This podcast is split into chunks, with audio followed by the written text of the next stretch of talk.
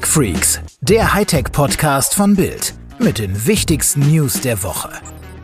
Hallo und herzlich willkommen zu Tech Freaks, dem Hightech-Podcast von Bild. Hier sind wieder Alexandra Nikolai und Martin Eisenlauer und wir wollen wieder über Technik sprechen. So ist es. News der Woche. Und natürlich geht's los mit Apple, die zum ersten Mal, soweit ich das beurteilen kann, eine richtig dicke Sicherheitslücke haben. Also Apple selbst sagt, ja, wir kennen diese Sicherheitslücke und wir wissen auch, dass sie schon ausgenutzt wurde und Hacker können über dieses Loch im Betriebssystem iOS offensichtlich die komplette Kontrolle über iPhones, iPads und andere Geräte übernehmen. Also ist schon eine neue Qualität, an die ich mich in der Form nicht erinnern kann kennt man normalerweise nur von Windows-Geräten beziehungsweise von, ähm, ne, von Android-Geräten. Apple ist normalerweise härter dahinter zu kommen.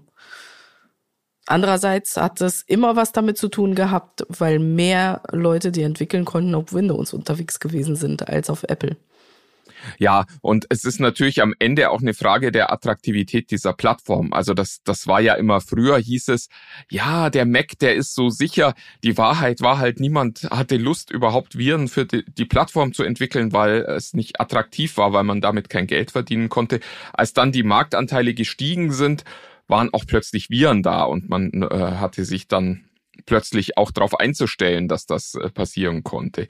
Insofern, äh, klar, Apple war ein Stück weit auch fällig, aber ich finde es bemerkenswert, dass sie jetzt zum ersten Mal auch selber dazu stehen. Bisher war es ja immer nur so, ja, könnte und vielleicht und wir wissen aber nicht. Und diesmal hieß es tatsächlich, ja, äh, ist ein Problem, bitte macht ganz, ganz schnell ein Update. Finde ich gut. Ich glaube, man hat genug andere Probleme, mit denen man sich rundumschlägt. Warum nicht mal anerkennen, dass man auf einer Seite der äh, Medaille oder ähm, vielleicht an einer Stelle nicht ganz so stark bestellt ist? Ja, und was man Apple ja tatsächlich auch äh, lassen muss, äh, Vorsicht, ich lob jetzt gerade wieder Apple, die kriegen das mit den Updates ja auch gut hin. Also äh, es gibt keine andere Firma, äh, die so schnell auf so viele Geräte ihre Updates ausrollen kann wie Apple und die machen das wirklich toll. Dass das auch äh, wirklich nicht selbstverständlich ist, hat man diese Woche bei Google gesehen. Da kam ja Android äh, 13 auf den Markt. Ja, und ich habe es nicht gekriegt. Also ich nutze äh, ein Pixel 6 Pro, das aktuell beste Gerät, das Google im Angebot hat. Und ich habe ein Update auf Android 12 gekriegt zum Stichtag weil es da wieder offensichtlich irgendwelche Probleme gab und das ist leider halt auch nicht das erste Softwareproblem, das äh, Google hat. Und es ist halt wirklich so eine, so eine Grafik der Schande, wenn man sich die Android-Versionen anguckt, die da draußen sind. Google schafft es nicht, seine neuen Versionen auszurollen. Das ist wirklich ein Armutszeugnis. Kann man nur lächeln als äh, Apple-Nutzer. Ja, ja, ich weiß schon. Da, dafür ja, kriegt ihr Funktionen halt immer äh, drei Jahre später, so always on display und so. Ja. Und wir bezahlen ganz schön kräftig dafür. Das muss man auch sagen. Ja. Inside Internet. Und von Apple und Google gehen wir mal ganz kurz rüber zu Netflix, weil das ja auch immer wieder interessant für unsere Runde hier ist. Bezahlen ist da auch ein schönes Stichwort an der Stelle. Ja, was ist die eigentliche Headline dafür? Netflix mit Werbung nur noch online wie ihr vielleicht auch schon mitgekriegt habt, ähm, die Streaming-Dienste, die fangen ja jetzt auch an, sich äh, Gedanken zu machen, wie man halt nur noch aus dem, also aus dem einen Abo-Modell, was man angeboten bekommen hat, zu x Euro, dann ja verschiedene Modelle ähm, stricken kann. Ob das jetzt ist, dass die Familie halt äh, mit streamen kann oder ob das jetzt ist, dass man mit oder ohne Werbung dann in Zukunft streamen kann. Und das Neueste ist, dass jetzt ähm, für diejenigen, die sich gerne ihre Shows dann auf ihr Gerät runterziehen und dann während des Fluges konsumieren möchten, ähm, jetzt eine andere Version von Netflix in, in Frage kommt als ähm, nur die Standard 0815 ähm, oder das Standard 0815 Abo. Da wird es ein eigenes für geben. Warum? Weil eben Werbung, über das sich dann halt äh, dieser niedrige Preis, äh, der sich dann halt rechtfertigen wird ähm, für Netflix, das kann man eben nicht offline anzeigen. Und deswegen muss es da halt nochmal eine Möglichkeit geben, diejenigen, die äh, das Ganze offline konsumieren möchten, ihre, ihre Lieblingsshow während des Fluges mit dem Ryanair-Flug, dann dafür zahlen zu lassen. es macht ja auch Sinn, weil wir sehen ja jetzt auch schon bei anderen Anbietern, dass dann halt im Offline-Modus keine Werbung gezeigt wird, was dazu führt, dass der ein oder andere Dinge auch zu Hause erstmal runterlädt, bevor er sie anschaut. Und ja, klar, da gibt's ein großes Interesse von Netflix dran, den Leuten ganz klar zu zeigen, hallo, wenn ihr keine Werbung sehen wollt, dann gibt's da übrigens auch eine Lösung. Und das finde ich übrigens auch einen spannenden Twist im Vergleich zu Freebie, über das wir ja auch schon gesprochen haben, also dieses werbefinanzierte Streaming-Angebot von Amazon. Da habe ich wieder den, das Gefühl, da geht's zwar schon auch drum, die Leute dazu zu kriegen, zu streamen dann am Ende, aber da habe ich eher so das Gefühl, dass da vorbereitet wird, dass man in Zukunft viel mehr Werbung in Streams sehen kann, während Netflix offensichtlich genau das Gegenteil will, nämlich sagen will, das ist unsere Einstiegsdroge, guck dir das mal an. Und da sind so viele Kröten, die du schlucken musst, da kannst locker auch zwei, drei Euro mehr zahlen. Und bei Amazon habe ich eher das Gefühl, dass man so sagt, ja, guck mal, in Zukunft vielleicht geht das ja auch alles wieder werbefinanziert und du musst dann gar nichts mehr bezahlen. Das finde ich äh, zwei interessante strategische Herangehensweisen an dieses äh, Thema. Ja, auf jeden Fall. Ich persönlich bin ja jetzt nicht so ein großer Fan von, von Werbung, nehme dann aber gerne den günstigeren Preis in Kauf. Wenn jetzt Freewee auch mit Werbung dann im Zweifel ähm, für mich dann kostenlos ist, ist das halt auch eine Option. Aber auf lange Sicht hin sind beide Modelle halt etwas, was uns User ja in die Notwendigkeit bringt, halt Werbung zu gucken. Punkt. Ja, das ist, das ist, glaube ich, die wirklich gruselige Nachricht des, des äh, Jahres 2022. Die Zeiten, in denen man sagen konnte, ich nutze nur Streamingdienste, ich sehe gar keine Werbung mehr, die scheinen tatsächlich vorbei zu sein. Und dann frage ich mich, wie unterscheiden sich jetzt heute Streamer noch von dem alten linearen Fernsehen dann zum Schluss, außer dass ich natürlich meine Show an- und ausschalten kann. Ja, also das, das wird tatsächlich äh, spannend werden. Und ich habe die Tage auch schon die Überschrift gelesen, dass sich äh, die Streamingdienste in ihren Tod diversifizieren. Und das äh, könnte durchaus der Fall sein, weil je mehr davon es gibt, umso kleiner wird das Stück vom Kuchen, das die Einzelnen noch abkriegen. Und vielleicht war es tatsächlich schlauer am Anfang zu sagen, okay, wir versuchen das alles in Netflix zu bündeln oder in zwei, drei Diensten und nicht eben in 20, über die wir inzwischen ja bald sprechen. Und verdienen dann zumindest alle noch so ein Stück dran. Und jetzt habe ich gerade so das Gefühl, jeder meint, mit seinem Streamingdienst wahnsinnig erfolgreich sein zu können und wird am Ende feststellen, dass das vielleicht für den Nutzer gar nicht so attraktiv ist, was er da anzubieten hat. Apropos gar nicht so attraktiv. Spielzeug. Die Gamescom startet nächste Woche. Und man hat so ein bisschen das Gefühl, es ist so ein Trauerspiel, was da in Köln gestartet wird.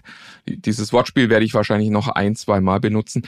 Ähm, und passend dazu hat die von mir sehr geschätzte äh, Gameswirtschaft diese Woche mal aufgelistet, ähm, wie denn Arbeitgeber so aufgestellt sind in der deutschen Games-Branche.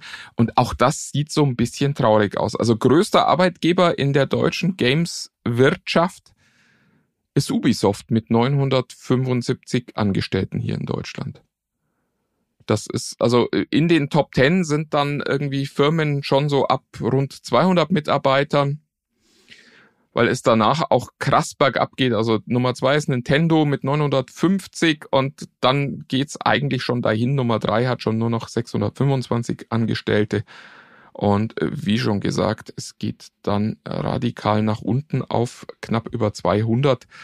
Der größte tatsächlich deutsche, also in, in von Deutschland besessene äh, Anbieter, besessen hört sich komisch an in diesem Fall, ähm, ist Gameforge mit 300 Angestellten, sind auf Platz 7 der Top 10.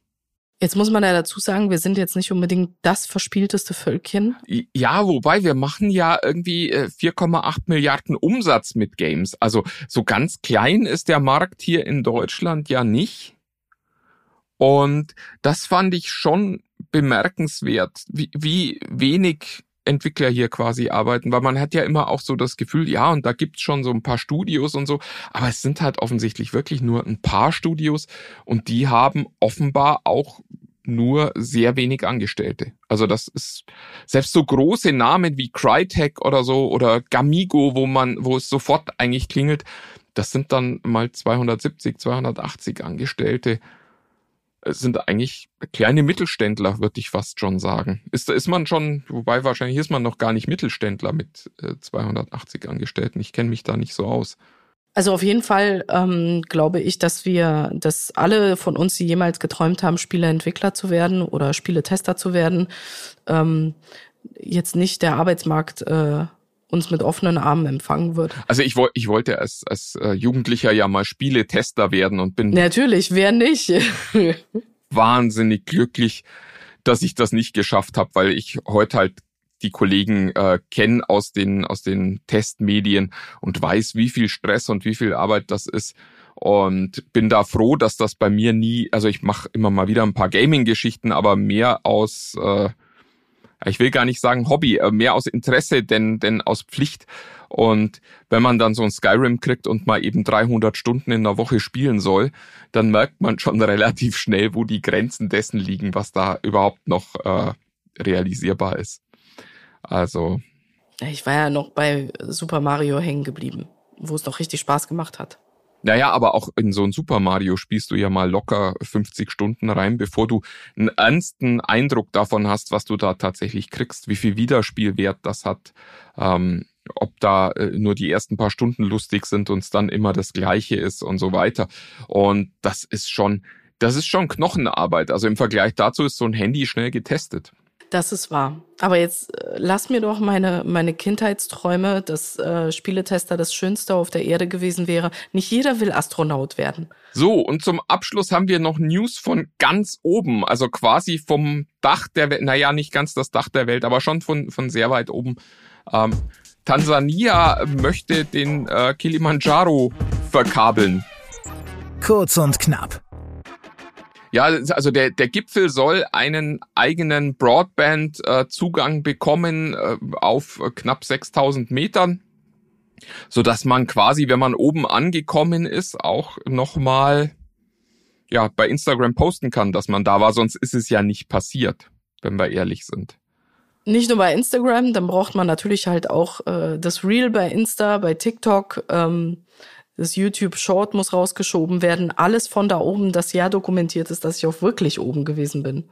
Es, es ist schon absurd. Also die, die Ankündigung kam jetzt vom Tourismusminister äh, von Tansania. Und er zieht damit nur nach, habe ich auch gelernt, weil das Basislager des Mount Everest, also so dieser letzte Bereich vor dem Gipfel, das hat schon längst Breitband-Internet. Und äh, da gibt's ja auch eine ganze Industrie von Leuten, die einen da quasi äh, den, den, den Berg hochtragen, dann die letzten Meter noch, damit man sagen kann, ich war da mal oben.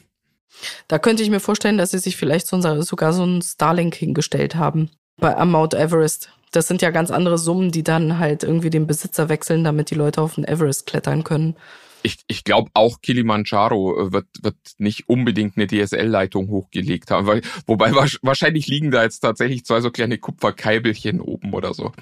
Warum hat das noch niemand abfotografiert und bei Instagram gepostet? Das wäre doch mal eine Story. Na, sie wollen ja gerade erst. Also wenn ich das richtig verstanden habe, kommt das jetzt erst. Und da, vielleicht ist das ja der erste Post dann vom Mount Kilimanjaro, dass es jetzt funktioniert. Aber ihr, ihr seht schon, die, ähm, Anzahl der, der grauen Flächen in der Netzabdeckungskarte dieser Erde werden immer weniger. Und ja, es gibt eigentlich keinen Grund mehr, nicht nächste Woche wieder reinzuhören. So ist es. Seid dabei, habt ein gutes Wochenende und ja, viel Spaß. Bis bald.